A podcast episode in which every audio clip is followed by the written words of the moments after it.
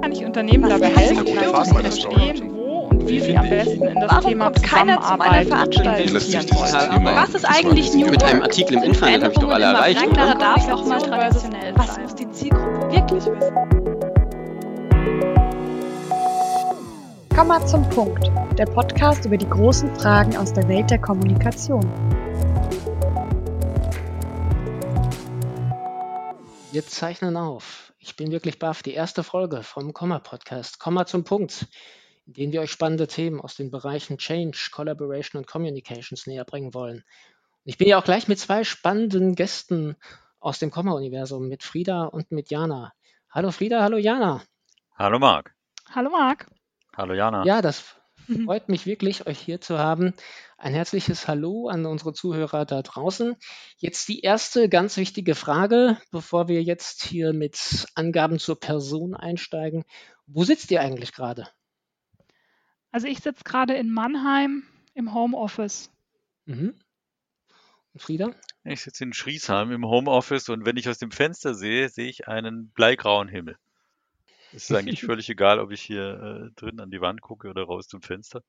Es ist sehr herbstlich. Ja, den sehe ich auch. Ich sitze in Mannheim, schaue auf eine große Hauptstraße, beobachte die Autos und es ist wirklich November, wie er im Buche steht. Es kann also nur besser werden. Genau. Ja, wir wollen heute in der ersten Folge mal so ein bisschen einsteigen, die Gelegenheit nutzen, auch so ein bisschen was über das, unser Unternehmen zu erzählen und über unser Kerngeschäft, die Kommunikation, wie sich da so die Bedarfe bei unseren Kunden ändern, was wir da beobachtet, was vor allen Dingen ihr in den letzten Jahren beobachtet habt, was so für euch so ein bisschen überraschend waren. Und ähm, wir sind ja von den Kundenbedarfen immer auch so ein bisschen getrieben. Und ähm, da wollen wir natürlich auch noch mal kurz drauf eingehen, wie wir uns da verändert haben. Jetzt zunächst mal zu euch selbst, ganz kurz. Jana, wer bist du denn und was machst du so bei Comha? Ja, also ich äh, bin bei Comha seit mittlerweile, ich weiß es gar nicht so genau, ich glaube seit 2012. Kann das Mhm. sein? Ja, irgendwie sowas. Also schon ähm, ziemlich lange. Ich glaube, es ist ein bisschen länger, weil du warst schon, länger? äh, also ich kam 2011 und da warst du schon Da war ich schon da. richtig gefahren. ich weiß es gar nicht Genau. mehr. Also Ich Ja, glaube, es ich war könnte den- 2008. Ich könnte den Arbeitsvertrag rauskuscheln, aber es war 2008, Ich denke ja. auch eher, dass es 2008 war. Ah ja, 2008, ja, stimmt, Mhm. 2008, ja, genau, richtig, logisch. Genau, also schon, schon sehr lange, seit 2008 bin ich bei Comha dabei und ähm, bin da Beraterin und auf die Felder Communication und Collaboration spezialisiert.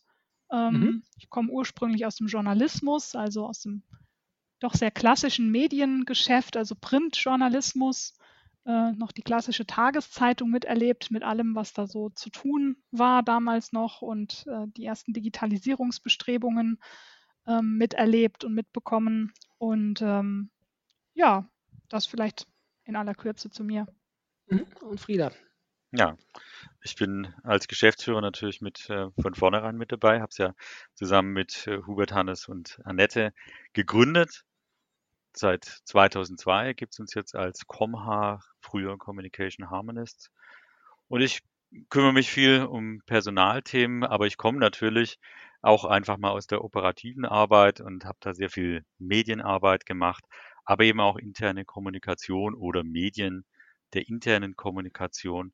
Und äh, die letzten Jahre habe ich mich halt viel noch weiterentwickelt im Bereich Change und zuletzt Coaching. Mhm. Wunderbar. Da das jetzt die erste Folge ist, sage ich auch noch ganz kurz ein bisschen was zu mir. Ich bin der Marc Haferkamp, auch bald zehn Jahre bei Comha, Febel für Ökonomie. Also ich bin Volkswirt und spezialisiert bei Comha auf die Bereiche Communication und Change. Ich komme auch ursprünglich vom Journalismus her. Und ja, werde auch in der ein oder anderen kommenden Podcast-Folge hoffentlich für euch zu hören sein. So, jetzt steigen wir aber auch gleich mal ein in unser Thema. Wenn wir vielleicht am Anfang gleich mal so in die Zeit zurückreisen, in der Diana bei Comha angefangen hat, so in die Jahre 2008, 2009, äh, auch Wirtschaftskrise. 2009 ist das äh, ist die deutsche Wirtschaft um 5,7 Prozent geschrumpft. Äh, Barack Obama war gerade neuer US-Präsident. Äh, die Automobilbranche hat sehr schwer gekämpft, die Finanzkrise hatte ihren Schatten über alles. Und ihr habt euch ja damals sicherlich auch Gedanken gemacht, ähm, was, äh, ja, also ihr habt bestimmte Probleme bei euren Kunden gesehen, was für Anforderungen da waren und wo so ein bisschen so der Trend hingeht, was euch die Kunden erzählen. Ihr habt euch, ihr hattet bestimmte Erwartungen, wie so die 2010er Jahre aussehen werden. Wenn ihr da jetzt heute zurückschaut, inwieweit weicht die heutige Welt von euren damaligen Erwartungen ab? Vielleicht fangen wir mal an bei dir,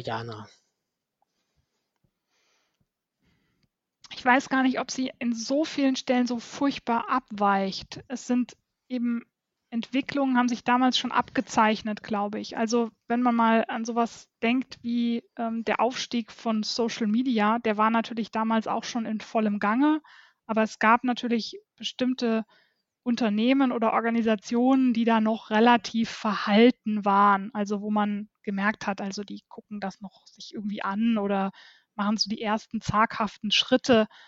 Aber es war schon abzusehen, dass das einfach eine, einen größeren Impact haben wird. Ja, dass da mhm. sich Dinge verändern, dass auch die klassische Medienlandschaft sich verändern wird, dass da ähm, es die Medienhäuser äh, in Sachen Print immer schwerer haben werden, dass es da neue Geschäftsmodelle geben wird. Also das war jetzt nicht so, dass man das, dass ich das Gefühl habe, das ist jetzt völlig überraschend, dass sich da Dinge geändert haben, aber ähm, sie haben sich sozusagen in vielerlei Hinsicht bewahrheitet. Also ich mhm. habe nichts, wo ich jetzt so sagen würde, das hat mich total überrascht. Ich glaube, was für mich ein bisschen schon so war, dass ich sagen würde, das ist nicht, damit hätte ich vielleicht nicht gerechnet, ist tatsächlich der, der große Einzug der Smartphones in unser aller Leben.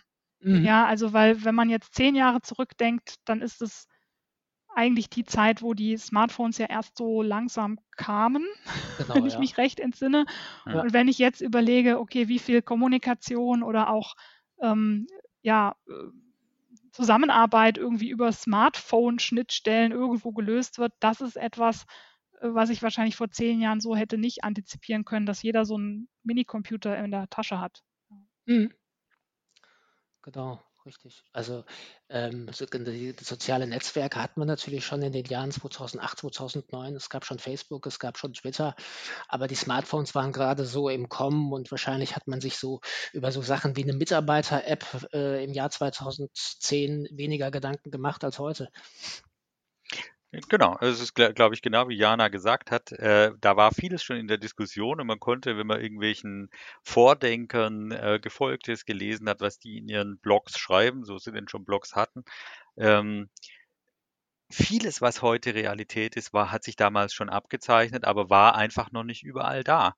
Also mir kommt es vor, wenn ich gerade an die Zeit von der Finanzkrise denke, kurz danach, wo ich äh, für einen Kunden auf einer Veranstaltung war und alle noch so ein bisschen in dieser Schockstarre der Wirtschaftskrise äh, waren. Das kommt mir heute vor wie eine Erinnerung, äh, die ich wirklich wie, wie ein, äh, wie ein Stumpf, schwarz-weiß Stummfilm fast vor Augen habe. Ähm, mhm weil da vieles doch noch sehr klassisch war. Obwohl man schon wusste, was kommt, gab es noch relativ wenig Leute, die überall ihr äh, Smartphone mit hingeschleppt haben.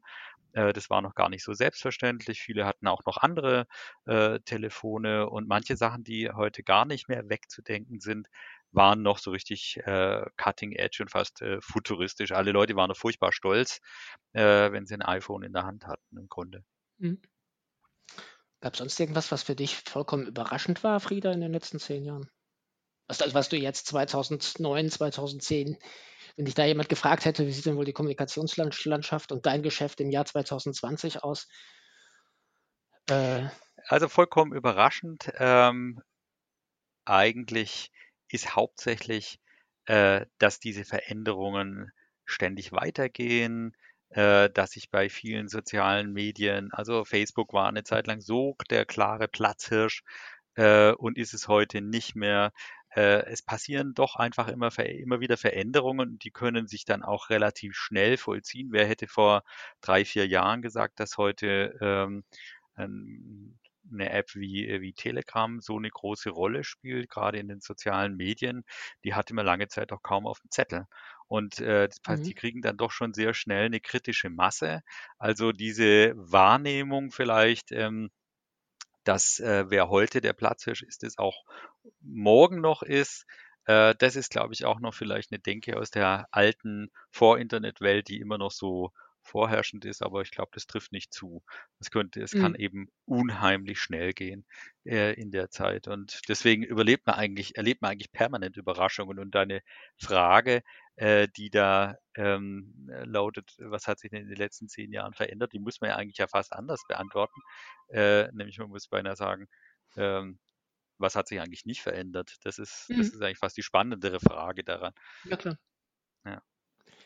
Und äh, ich denke, was sich fast überraschenderweise gar nicht so verändert hat, ist, wenn ich jetzt in die externe Kommunikation gucke, dass eben äh, diese meinungsbildenden Medien, die zwar unheimlich äh, verloren haben, was ihren Markt betrifft, ähm, kämpfen müssen mit dem Anzeigenschwund und so weiter, aber dass sie trotzdem in der Meinungsbildung als Leitmedien, als Leitmarken äh, sich verblüffend gut behaupten. Mhm. Ja, zumindest mal bisher. Unter uns gesagt.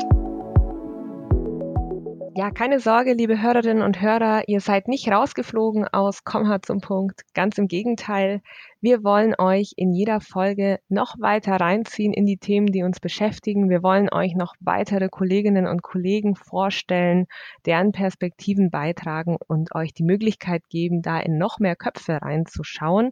Und deswegen wird es in jeder Folge von Komm hart zum Punkt einen kurzen Einspieler geben. Ähm, und das können dann Lesetipps sein, das kann ein Drei-Fragen-An-Spiel sein, ähm, was den Kollegen so einfällt. Ich bin Katharina und ich darf damit heute starten. Ich habe mir äh, direkt den Marc geschnappt, den Moderator der aktuellen Folge. Mhm. Hallo Marc. Hallo Kathi. Hi. Und Marc, ich habe mir gedacht, wir sollten vielleicht nochmal genauer erklären, was es mit diesem Podcast auf sich hat und äh, was wir damit eigentlich bezwecken wollen. Absolut, machen wir. Deswegen habe ich drei Fragen an dich mitgebracht, Marc. Äh, bist du dazu bereit? Bin ich. Okay. Ähm, Frage 1. Unter uns gesagt, Marc, warum sollte sich irgendjemand diesen Podcast anhören? ja, weil wir wirklich super spannende kreative Köpfe aus der Welt der Organisationsentwicklung und vor allem natürlich der Unternehmenskommunikation interviewen. Und ich bin sicher, da sind Anregungen für wirklich jeden dabei. Ja, wirklich jeder, das sind ziemlich viele Leute. Für wen genau ist Komma zum Punkt denn spannend? Ja, vor allem spannend ist er natürlich für Leute, die da draußen in der Unternehmenskommunikation unterwegs sind. Also sei es in den Abteilungen der Unternehmenskommunikation, sei es in Agenturen, sei es aber auch in verwandten Bereichen wie Teamentwicklung, Change Management, die Coaches. Das ist, denke ich, vor allen Dingen so die Zielgruppe. Ja, und vielleicht auch all diejenigen, die sich äh, für einen Kommunikationsjob bei uns oder auch bei jemand anderem bewerben wollen. Auch die, natürlich. Ja, und dann sind wir schon bei der letzten Frage. Marc, worauf freust du dich persönlich am meisten bei diesem Podcast? Ich freue mich vor allen Dingen darauf, selbst was zu lernen und das dann aber auch gleichzeitig die Möglichkeit zu haben, an andere zu vermitteln. Vielen Dank und damit gebe ich zurück zu dir und deinen Gästen. Danke dir. Aber es ist ja doch so, dass ähm, die, durch das steigende Angebot an Kanälen und an digitalen Formaten man ja zunehmend um die Aufmerksamkeit des Einzelnen kämpft. Ähm, letztlich konkurriert jedes Restaurant und jedes Kino gegen Facebook, denn die Zeit, die dort nicht verbracht wird, wird unter Umständen eben auf Facebook oder eben auf Netflix verbracht. Ähm, und das ganze Ding gilt ja, denke ich, auch in der Unternehmenskommunikation, wo es darum geht, sowohl nach innen die Aufmerksamkeit des einzelnen Mitarbeiters irgendwo zu erreichen, ähm, als auch eben nach außen die, die, die, die Aufmerksamkeit der Stakeholder. Inwieweit haben es denn unsere Kunden da heute schwerer als vor zehn Jahren? Frieda. Ich glaube nicht, dass sie es schwerer haben. Äh, es ist wirklich vor allem anders, als es früher war. Früher mhm. war äh, äh, klar, man konnte dieses Set an Medien sehr schnell aufzählen, äh, die Leitmedien, um die es ging, in die man rein musste, äh, aber die Schwellen waren zum Teil eminent hoch, ähm, speziell wenn es um die Leitmedien geht das, nicht, dass sich das völlig verändert hätte, aber heute gibt es eben für auch ganz andere Wege. Dieses ganze Thema Content Marketing, ähm, also das, das, Senden ist ja erstmal gar kein Thema. äh, im Online-Bereich und man hat eben auch andere Strategien zur Distribution und um sich zu vernetzen und wahrgenommen zu werden, die eben nicht Mhm. mehr über diese Mittelsmänner lau laufen. Ich, ich glaube auch, ähm, Frieda, ähm, was du sagst, die, die neuen Kanäle, die machen es nicht unbedingt schwerer, sondern sie machen es ja in vielen Fällen sogar leichter.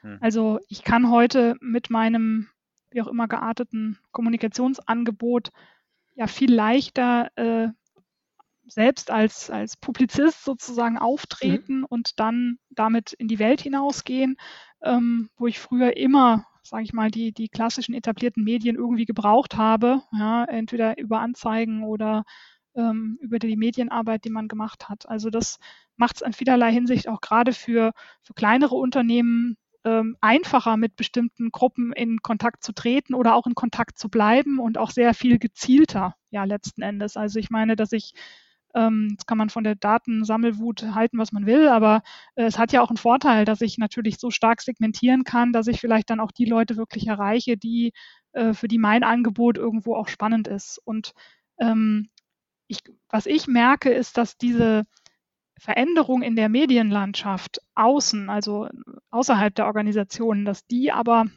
natürlich einen riesen Einschlag hat auf die Art und Weise, wie innerhalb von Organisationen ähm, kommuniziert wird und wie, wie da auch die Erwartungen sind an Mhm. äh, die Kommunikation in Organisationen. Also zum Beispiel, ähm, dass bestimmte Kommunikationsprozesse schneller gehen müssen, ja, Mhm. weil die Leute das einfach gewohnt sind, dass sie sehr schnell Updates bekommen ähm, oder dass zum Beispiel auch mehr Transparenz und Dialog eingefordert wird ähm, von, Mhm. von Mitarbeitern, weil sie eben in ihrem, ich sag mal, normalen Leben außerhalb der Organisation auch ständig über sämtliche Informationen eigentlich mehr oder minder verfügen können, die da draußen im Internet äh, zu finden sind und natürlich dann auch mitreden können.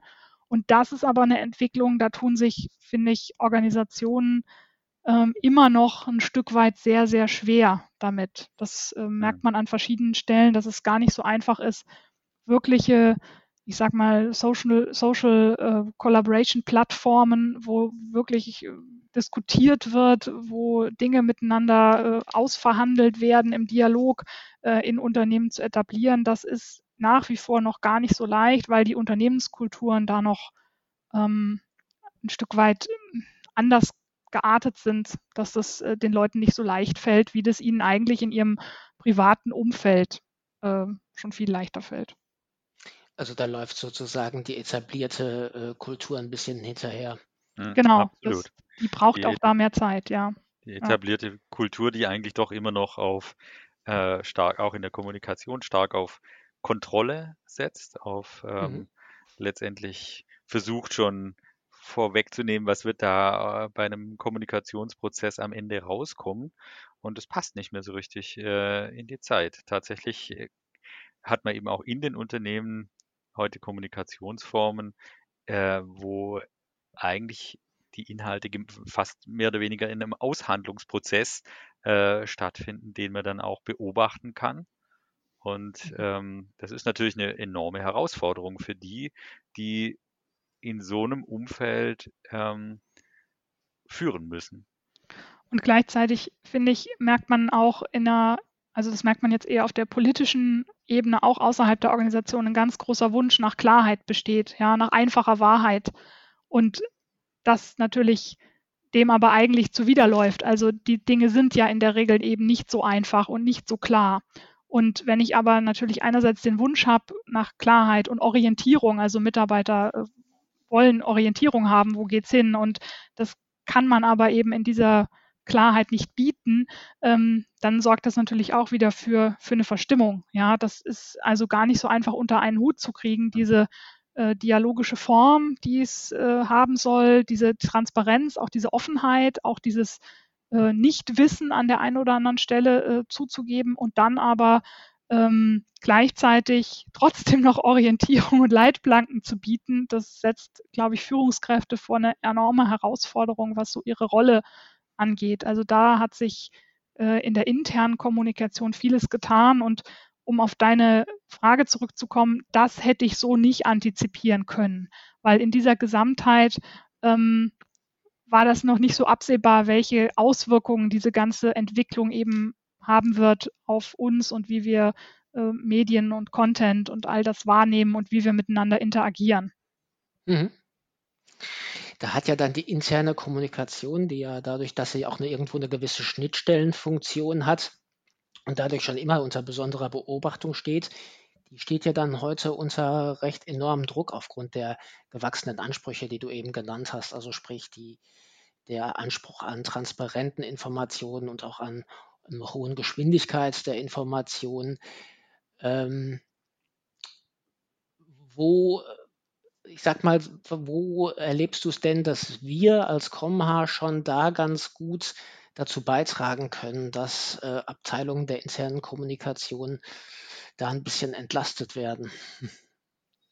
Ich weiß nicht, ob wir da zur Entlastung, das tun wir ja immer, indem wir einfach auch äh, Dienstleistungen erbringen, Sachen umsetzen, äh, die davor durchdacht worden sind. Aber ich glaube, wir äh, machen so ein Stück ähm, auch Aufklärungsarbeit oder äh, helfen den Abteilungen in der internen Kommunikation mit dieser Geschichte klarzukommen und eigentlich das gerade auch an die Führungskräfte so ein bisschen zu vermitteln. Wie gehen wir jetzt eigentlich methodisch vor in einem Umfeld, ähm, in dem Führung verlangt ist und trotzdem ähm, in Prozessen mit den in Kommunikationsprozessen mit den Mitarbeitern ist, die nicht vollständig sich antizipieren lassen mhm. und sich nicht vollständig kontrollieren mhm. lassen. Das ist ja eine ganz andere Form von auch die äh, interne Kommunikation ist ja nicht einfach nur Content-Produzent, sondern sie ist ja auch Moderator von solchen Prozessen. Und da dabei denke ich. Ja, da, da gibt es ja auch aus dem äh, ja, aus der, aus der Change-Management-Perspektive ja auch wirklich die, die, die, die wichtige Erkenntnis. Also wenn ich noch nicht über Ergebnisse reden kann, dann rede ich über den Prozess, wie diese mhm. Ergebnisse irgendwie irgendwann mal zustande kommen sollen. Und da merken wir schon, da tun sich Unternehmen immer noch verdammt schwer.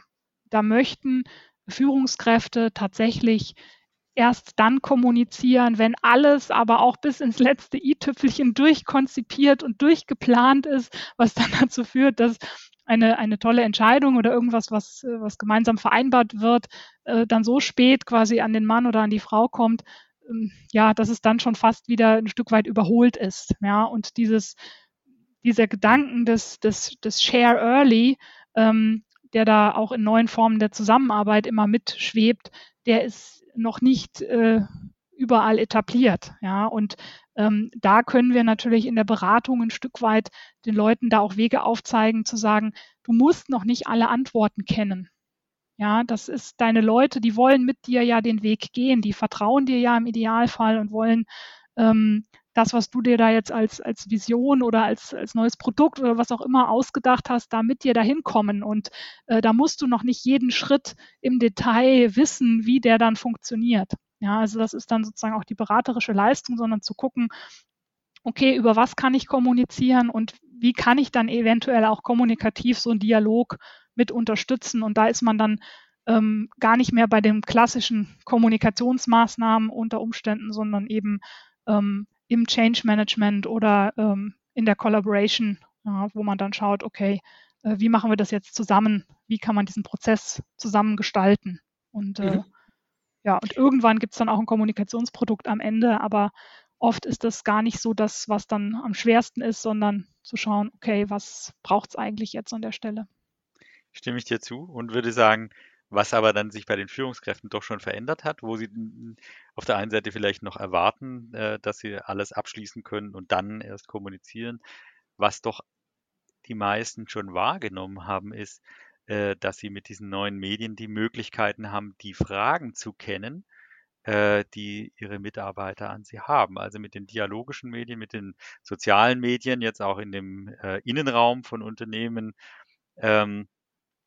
Lässt sich ja über Umfragetools, über Bewertungstools viel schneller auch erkennen, ein bisschen, wo, wo drückt der Schuh, wo, äh, wo, sind, wo ist Widerstand, wo ist Unbehagen. Also und, und was sind die Fragen, die da auftauchen? Auch die sind ja, an denen ist man näher dran. Die hat man früher in der Kommunikation versucht, ein Stück weit zu antizipieren. Was wird es wohl auslösen? Äh, was muss ich vorbereitet sein? Heute, wenn man so in so Prozessschritten kommuniziert, kriegt man ja viel schneller auch das Feedback und merkt so ein bisschen, was passiert und ist da in Berührung, in Kontakt miteinander und kann da äh, dann auch zielsicherer dann wieder kommunizieren. Und das, finde ich, haben die meisten Führungskräfte schon sehr gut ähm, verstanden und äh, wollen das auch nutzen. Die wollen es gleich immer wissen. Die wollen sozusagen gleich Resonanz haben. Könnte man so sagen, ja, genau. Genau. Sie wollen nicht einfach nur äh, in einen Raum reinsprechen, ohne dann zu merken, was kommt da eigentlich zurück. Und da es ja doch selten ist, äh, dass sie in einem sag ich mal, wie, wie in einem Town Hall, das in glücklichen Vor-Corona-Zeiten ja wirklich noch was war, wo man sich möglicherweise gegenüber saß oder stand, wo man dann Sachen sehr direkt auch äh, spüren kann, wenn man zusammen sitzt und miteinander redet. Ähm, das lässt sich zumindest teilweise ja in solchen sozialen, äh, medialen Räumen ähm, dann doch kompensieren wenigstens. Jetzt sind wir ja schon mit dem, was ihr so sagt, in allen unseren drei Bereichen unterwegs. Darf nicht vergessen, Comha war vor nicht gar nicht so langer Zeit, äh, hieß, hieß Communication Harmonists. Wir waren mal eine reine PR-Agentur für Technologie und Wirtschaft. Ähm, wann habt ihr denn, oder vor, ne, vor allen Dingen, wie habt ihr denn so richtig gemerkt, okay, wir sind hier häufig in Veränderungskommunikation unterwegs, wir machen sowas wie äh, Teamzusammenarbeit. Das ist eigentlich was, da könnte man, das bietet einen Ansatz für mehr, das hat ein Potenzial für mehr, da können wir mehr draus machen. Also wie kam das eigentlich zustande? Was waren da die ersten Ansätze? Jana, zuerst mal du. Ja, also die, ähm, das ist natürlich nicht so vom Himmel gefallen, ja, sondern wir haben da natürlich uns die Märkte angeguckt, wir haben unsere Kunden befragt, wir haben unsere eigenen Erfahrungen eingebracht und haben dann eben gemerkt, okay, da verändern sich sehr, sehr viele Dinge äh, in den Organisationen ähm, und die sind nicht mehr alleine mit Kommunikation ähm, unbedingt zu lösen, zumindest nicht mit der klassischen Kommunikation im äh, im externen Bereich. Ja, wir haben ähm, zu der Zeit, als wir dann umgestellt haben auf unsere drei Geschäftsfelder Change, Collaboration und Communication, davor hatten wir auch schon viel interne Kommunikation gemacht und äh, haben auch gemerkt, dass dieser Bereich einfach wichtiger wird, ähm, weil auch die Bedeutung von diesem Bereich zum Beispiel ähm, ja als, als zunehmend relevanter erkannt wird. Ja, das heißt, mhm. äh, Unternehmen sind auch bereit, äh, tatsächlich auch Ressourcen für inter, interne Kommunikation bereitzustellen.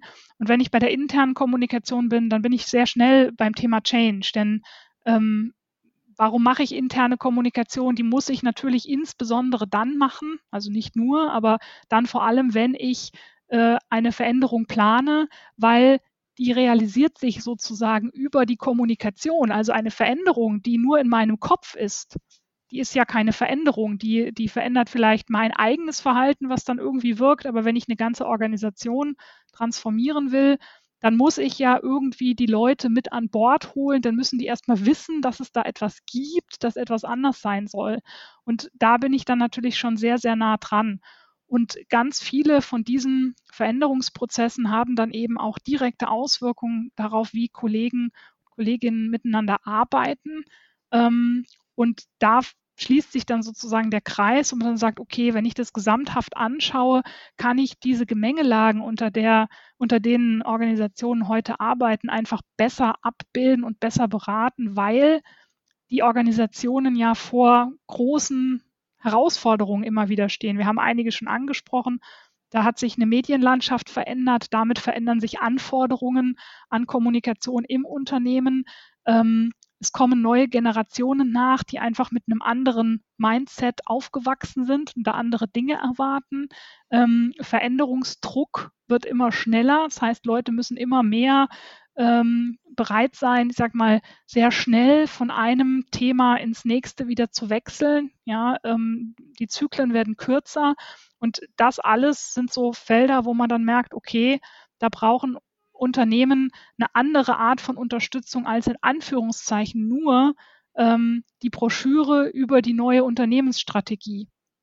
Das ist immer mhm. so das klassische Beispiel, was ich immer gerne ähm, Mhm. anführe, wo man sehr stark dran merkt, dass wenn ein Unternehmen sich eine neue Strategie gibt, ist es ja auch ein langer Prozess und ähm, in der Regel auch auf der Führungsebene mit, mit Freude dann erwartet, dass man das dann endlich kommuniziert und dann gibt's halt eben eine Broschüre, vielleicht noch ein Meeting dazu. Ja, und dann ist ja die Strategie sozusagen da und der Rest Und wird dann von den Führungskräften irgendwie sich ausgedacht, was dann da passieren soll. Das funktioniert natürlich so nicht, ja. Und äh, Genau, und dann folgt die ähm, große Enttäuschung, wenn genau, äh, äh, wenn dann alles die schöne so bleibt. Broschüre da ist und eigentlich die Mitarbeiter eigentlich alles so machen wie immer, weil bei ihnen im Grunde genommen nichts angekommen ist. Also ich Ja, glaube, der, der, der, was wir irgendwann erkannt haben, ist, dass genau dieses Thema Strategiekommunikation, äh, Jana, das du gerade angesprochen hast, ist nämlich genau darum geht's meistens. Ja, die äh, Unternehmensspitze sieht, es muss Veränderungen geben, wir müssen unsere Strategien anpassen. Das sind oft Sachen, die relativ tief eingreifen in sozusagen das Leben im Unternehmen, ja, in das, wie die Menschen ihre Arbeit erleben, wie sie ihre Perspektiven darin sehen. Und da haben wir gemerkt, man muss ran an die Leute. Verschiedene Stakeholdergruppen äh, kriegen wir gar nicht wirklich so an Bord, wenn wir denen eben nur eine Broschüre vorlegen, wie das so ganz klassisch vor vielen Jahren äh, eben war. Sondern man muss mit den Leuten arbeiten, man muss sie selber in diesen Prozess, in diesen Veränderungsprozess reinbringen. Und das passiert dann eben häufiger äh, in Workshops, in gemeinsamen Entwicklungen, ähm, jetzt, wie es heute oft dann läuft, in so, so Sachen wie Design Thinking Prozessen oder so. Das ist eine vollkommen andere Art zu kommunizieren, aber aus meiner Sicht eben auch immer noch Kommunikation. Und insofern äh, was, was durchaus äh, sich mit unserer DNA wunderbar machen lässt. Wie erlebt ihr das denn in den Unternehmen so aktuell? Gibt es da häufiger noch so die Vorstellung, ich äh, lasse jetzt eine Broschüre anfertigen und damit habe ich äh, die Message kommuniziert? Äh, ich glaube, genau was Jana vorher gesagt hat, äh, ist immer noch typisch, dass äh, ein Denken vorherrscht, das sagt, jetzt machen wir mal die Veränderung und dann kommunizieren wir drüber. Das ist was, was wir immer noch häufig antreffen bei allen großen Veränderungen äh, und Adaptionen an so eine neue äh, Umwelt, die es mittlerweile gegeben hat. Aber dieses Denken, ich mache erst die Veränderung und dann kommuniziere ich drüber, das ist immer noch da. Und das ist ja so eine Art, äh, ich würde sagen, das ist ein persistenter Aberglaube in der Kommunikationswelt, äh, dass sich äh, Veränderung so äh, wirklich gut organisieren und in, in Unternehmen reintragen lässt. Ich nehme das auch unterschiedlich wahr, Marc. Also ähm, das kommt sehr drauf an, woher, ähm, äh, ja, ich sag mal, woher Leute kommen, ja, also aus ihrem persönlichen Werdegang, wie sie auf sowas draufschauen. Und wir merken an vielen Stellen, dass sich ja Kommunikation und Change äh, auch schon in den Stellen und Jobbeschreibungen der Unternehmen zum Teil miteinander verzahnt. Mhm. Und äh, wenn es natürlich Leute gibt, die, ähm, ich sag mal, die beide Ausbildungen genossen haben und von beidem äh, ein Stück weit was verstehen, dann ist es schon so, dass, dass viele Leute eben dann so einen Change-Prozess eben anders angehen, als eben sagen, äh, naja gut, wenn ihr mal zu Ende getagt habt, dann mache ich euch die Broschüre, ja, so- sondern Mhm. ähm, wo dann gesagt wird, okay, wie kann man diesen Dialog von Anfang an initiieren, so dass eben eine Veränderung auch dann mitgetragen wird, die auch dann vielleicht eben nochmal die, die Führungsriege äh, nochmal auf andere Ideen, Gedanken bringt. Also wie kann das mitgestaltet werden?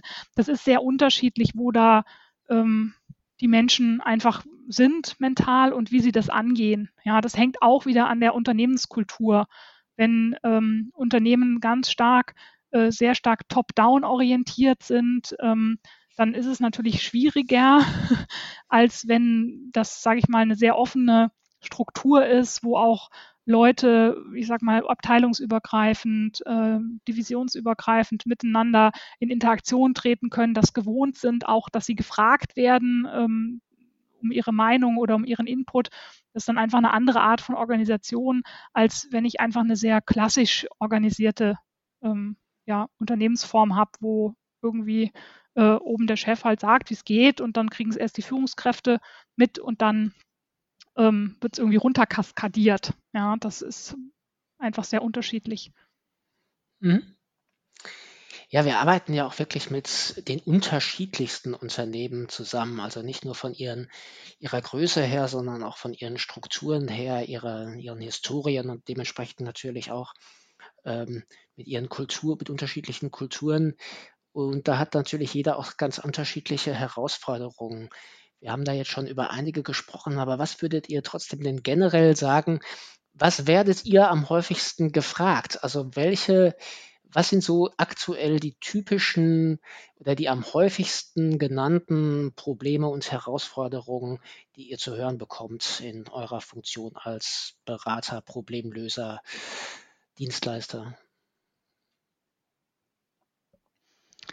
Also eine Frage, die immer wieder aufkommt, ist, ja, wie erreichen wir denn dann jetzt die Stakeholder? und da wird dann oft versucht, mit akribischsten Analysen äh, sozusagen zu gucken, welche Stakeholdergruppe wohin äh, kommt und äh, die wird dann einsortiert in eine Matrix und das ist auch, hat auch alles seine Berechtigung. Ähm, und manchmal äh, habe ich aber so das Gefühl, es könnte einfacher sein, indem man tatsächlich die Leute einfach mal ganz banal gesagt einlädt und dann schaut, wer tummelt sich da und wer ist eigentlich wirklich ein Stakeholder von mir, entweder in dem Sinne, dass er sich für etwas begeistert, was ich da machen will, oder dass er völlig dagegen ist. Ja, das mhm. äh, kann ja beides gut der Fall sein.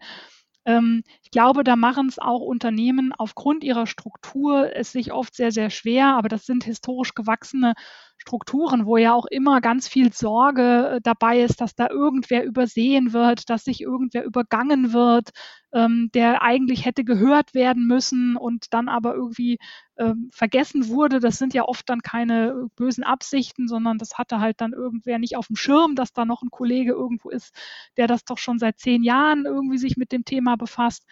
Und idealerweise lädt man dann eben den auch ein. Aber ähm, am besten ist es natürlich, wenn ich irgendwo schaffe, tatsächlich so eine, so eine offene Dialogform zu etablieren. Und ähm, dann ist es nicht mehr so entscheidend, ähm, ob ich das jetzt mache, indem ich die alle mal in eine tolle, in ein tolles Barcamp einlade, sei es jetzt virtuell oder in echt oder wie ich damit umgehe, dann bin ich einfach schon mal in Kontakt. Ja, und gerade dieses, ähm, diese Sache, dass wir stark über digitale Medien heutzutage kommunizieren, dass wir alle Tausende von Newslettern und sonstigen Sachen bekommen, habe ich oft das Gefühl, okay, manchmal ist so die einfache, das gute alte, äh, das gute alte sich treffen und miteinander in Kontakt kommen, wäre das, ist das manchmal gar nicht die schlechteste Alternative. Hm. Hm. Mhm. Absolut, stimme ich dir zu. Ich glaube, früher, die Frage war ja früher einfach oft, wie kommen wir da rein? Also es war sozusagen irgendeine Form von äh, Medium, äh, in das, das wir reinkommen und es gab eine hohe Zugangshürde, es gab eben die, äh, die Journalisten als, als, als Gatekeeper und es gab andere Gatekeeper, gilt ja auch für die interne Kommunikation zum Teil. Heute ist die Frage viel stärker einfach, wie messen wir das? Also wie kriegen wir dann hinterher raus, ähm, ob das, was wir jetzt da getan haben, auch irgendeinen Impact gehabt haben. Und das war ja früher auch häufig. Ja, wir waren einfach schon, man war ja schon glücklich, man hatte einfach äh, den Artikel drin und der war groß, der war drei Seiten. Dann haben wir das gemessen, wie groß ist jetzt der Artikel. Ist natürlich lange her, aber äh, und heute kriegen wir es eigentlich sehr direkt, oft auch über diese äh, sozialen Rückkanäle, über die Dia Dialogkanäle. Und trotzdem äh, glaube ich auch, äh, dass jetzt insbesondere mit der Corona-Erfahrung im Rücken man doch sehr stark merkt, in manchen Fällen wäre es am aller einfachsten. Man hätte die Leute wirklich gegenüber und würde das äh, spüren, würde die Beziehungsqualität ein Stück weit da auch spüren, da wo man zusammenarbeitet und ja. Mhm. Wenn wir über Kommunikation sprechen, dann ähm, zumindest geht es mir so, dass ein Begriff in den letzten Jahren immer häufiger fällt, obwohl das, was dahinter steht, natürlich seit also geschieht, seit Menschen überhaupt miteinander kommunizieren. Also sprich seit Tausenden von Jahren. Der Begriff Storytelling. Eurer Meinung nach über- oder unterbewertet? Äh, ich glaube, er, aus meiner Sicht wird er einfach oft ein bisschen falsch verwendet. Also ähm, heute habe ich manchmal das Gefühl, die, dieses Storytelling erschöpft sich dann so ein bisschen in den immer gleichen Heldenreisen und wird auch ein bisschen darauf reduziert. Und äh, ich glaube, es ist aber eine viel vielfältigere Sache. Also ähm, wie Leute über ihre Arbeit berichten äh, und was dann wirklich diese, diese alte menschliche Kultur sozusagen bedient, diese Erwartung, sich gegenseitig zu erzählen und zuzuhören. Das wird meines Erachtens in dem Hype um das Storytelling, wie er die letzten Jahre äh, so war, manchmal ein bisschen arg sehr in so fast schon ein bisschen kindliche Formen reingepresst, die vielleicht auch dann gar nicht so wirksam sind.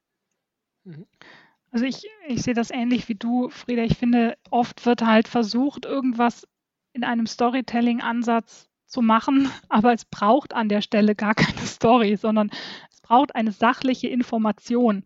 Ich glaube, das wird halt oft verwechselt in ähm, ja, Kommunikationskontexten, so wie es bei, bei einem äh, klassischen äh, Printmagazin oder einer, einer Zeitung äh, gibt es natürlich Geschichten. Tatsächlich, da gibt es große Reportagen, da gibt es Helden, ja, äh, die man begleitet. Aber es gibt auch einfach klare Nachrichten und übersichtliche Grafiken. Und da muss ich mich nicht verkünsteln und äh, eine riesen Story draus machen, sondern dann muss ich den Leuten erstmal erklären, so und so ist jetzt folgende Lage. Und ähm, oft ist es auch so, dass ich ähm, das Gefühl habe, gerade in der internen Kommunikation, dass Dinge in so einen Kontext gebracht werden, wie sie eigentlich aus dem ich sag mal, bei großen globalen Consumer Brands ähm, angegangen werden, ja, wo man sagt, okay, ich brauche jetzt für mein Projekt, ich will das branden, das soll fancy sein, wo ich denke, ja, das kann ich alles machen und es hat auch an vielen Stellen seine Berechtigung, aber ähm, an anderen Stellen kann man sagen, gut, diese Zeit, die ich dafür investiere, kann ich natürlich auch wieder nutzen, um mit Menschen in, zu reden, in Kontakt zu kommen und ähm, brauchen die eine, eine Story ähm, oder brauchen die einfach Austausch, Erläuterung, Wissen, mhm. vielleicht auch erstmal Informationen, ja, äh, die sie verarbeiten können. Also ich glaube auch, da wird vieles so in einen Topf geworfen und man hat irgendwie gelernt, dass es also wichtig ist, Geschichten zu erzählen und das ist auch wichtig. Ähm, manchmal ist es auch so, dass es einfach auch nicht gut gelingt dann. Das äh, merkt man dann auch, dass es dann einfach versucht wird, aber ähm, die Geschichte gibt es eben nicht her, weil man muss zum Beispiel bei einer Geschichte, bei einer guten brauche ich ja auch immer einen Fehlschlag. Ja, also ich brauche immer ein Problem, das ich aufwerfen muss. Und da scheuen sich Unternehmen ja schon oft, äh, ein, ein Problem wirklich irgendwie darzustellen. Ja, ein, eine große Schwierigkeit, eine große Hürde, das so zu benennen. Und ähm, ja, dann wird es oft einfach ein bisschen knifflig und ähm, unbefriedigend. Also ich glaube auch, dass das nicht allheilbringend ist. Ja, ich kann das gut ansetzen an verschiedenen Stellen. Ich kann das auch gut nutzen, um die Kreativität der Leute zu beflügeln, wenn es äh, darum geht, ein Thema anschaulich darzustellen. Da hilft es natürlich auch sehr, weil man dann nicht in diesem ähm, Buzzwording bleibt, wie es halt äh, unter Managern einfach ja, gang und gäbe ist, sondern es anschaulicher wird, ich vielleicht auch was verbildlichen kann. Aber ich äh, kann auch an vielen Stellen brauche ich auch nicht unbedingt immer eine Story. Hm. Ja, es ist auf jeden Fall, also man kann es, denke ich, aktuell überall sehen, dass man wirklich versucht wird, überall die Story herauszuziehen. Ich finde ein schönes aktuelles Beispiel ist das Thema BioNTech, wo man eben auch gerade gleich die Herkunft der Unternehmensgründer ähm, als Story nutzt, um Rassismus entgegenzutreten. Ähm, also ich finde, es gibt da so viele Beispiele, wo gleich die große Story gesehen wird ähm, wo ich mich frage, ob das, wo ich mich eben auch frage, ob das immer so zielführend ist. Also ich kann auch mal da vielleicht auch mal erzählen, wie da die Medienlandschaft so funktioniert. Ich komme ja aus der Zeitung, ja, mhm. und ich habe ähm, natürlich in der Zeitung muss ich idealerweise habe ich natürlich irgendwelche Aufreger und dann irgendwelche Stories, ja, also wo es Streit gibt, wo es Kontraste gibt und äh, als ich bei der Lokalzeitung war, habe ich einmal eine Geschichte geschrieben. Da ging es um Straßenschilder und da gab es halt verschiedene Menschen, die sich in einem Dorf ja, darüber gestritten haben, wie viele Straßenschilder denn jetzt da notwendig sind und ob die nicht die Landschaft verschandeln. So, und mhm. jetzt kann ich natürlich, und das habe ich damals auch gemacht, als Journalist super hingehen und da eine Story draus machen. Ja, das ist die Story vom Kampf der Schilderbefürworter gegen die Schildergegner. So, und das ist natürlich, das liest sich natürlich viel besser, ja. Das Gute gegen das Böse, wer auch immer da jetzt der Böse und der Gute war. aber ob das dann halt immer so das ist, wie die Welt ist, weil ich war dann auch in dem Dorf und eigentlich waren die alle relativ entspannt. Ja, also die, ähm, ja, es gab da Diskussionen darüber, aber ja, äh, so heldenhaft war dann eigentlich das, das Handeln der einzelnen Protagonisten auch nicht. Also da merkt man eben auch, ja, wenn ich so eine Story eben habe, das löst eben auch dann Dinge aus und das kann sie zum Guten, aber mhm. das kann es natürlich dann auch zum, ähm, ja, zum Schlechten in dem Sinne, dass ich eben Dinge zu einer Story mache, wo ich dann eben auch äh, Protagonist und Antagonist habe, die es vielleicht so in der Klarheit dann ja auch gar nicht gibt. Ja, ja. und ähm, das äh, muss man sich natürlich auch überlegen. Genau jetzt sind wir an dem Punkt, wo ich sage, komm mal zum Punkt, denn wir haben noch etwas mehr als ja, so knapp zwei Minuten. Und ich habe ja angefangen mit der Frage, ähm, ja, wie war es vor zehn Jahren bis jetzt? Wir unterhalten uns natürlich in einem Format, über das man in den Jahren 2009, 2010 auch weniger nachgedacht hat, in einem Podcast. Äh, eure Meinung, das Potenzial von Podcast für die Unternehmenskommunikation abschließend. Riesig. Ja. Frieda? Stimme ich absolut zu. Ähm, ich glaube, ähm, was, was ich sehe für die Zukunft ist, äh, dass Film auch wieder ein bisschen zurückgehen wird und eingeordnet wird in dieses großmediale Spektrum, weil im Unterschied eben zu äh, Podcast was ist, was nicht einfach so, äh, was man nebenher machen kann. Also hier kann man ja den Sinneskanal auch ein bisschen abtrennen von anderen Sachen und kann meinetwegen nebenher die Küche aufräumen, während man noch zuhört, was der Chef einem für eine wichtige zentrale Botschaft mitzugeben hat für irgendwas. Mhm. Einmaliges Potenzial. Und ich glaube auch, dass dieses dieser Wunsch nach Orientierung, und wir haben ja eben auch schon darüber gesprochen, dass, dass wir glauben, dass äh, es auch wichtig ist, miteinander in Dialog zu gehen. Es ist jetzt bei einem Podcast zwar ein einseitiger Dialog, weil nur mhm. einer dann redet, aber ich kann, ich kann einfach in die Tiefe gehen. Und das kann ich in vielen anderen Formaten nicht. Das kann ich in keinem Artikel. Ich kann äh, auch in einem Artikel sozusagen das, was auf der, äh, ja, der nonverbalen Ebene mitschwingt, das kann ich noch äh, mithören. Ja, also wie spricht jemand über ein Thema? Wie begeistert ist er vielleicht davon? Ähm, also von daher, das ist etwas, wo ich denke, da sollten Führungskräfte sich wirklich bemühen, ins Ohr ihrer Mitarbeiter zu kommen. Und ähm, selbst wenn es ein Produkt ist, was nur 10, 15 Prozent der Belegschaft oder der, der Menschen nutzen, weil es sind eben einfach noch nicht alle, sind das aber dann treue Hörer, die natürlich das, was da gesagt wird, dann auch wieder weitertragen können. Jana und Frieda, ich danke euch herzlich. Es hat mir großen Spaß gemacht. Danke, Vielen Dank.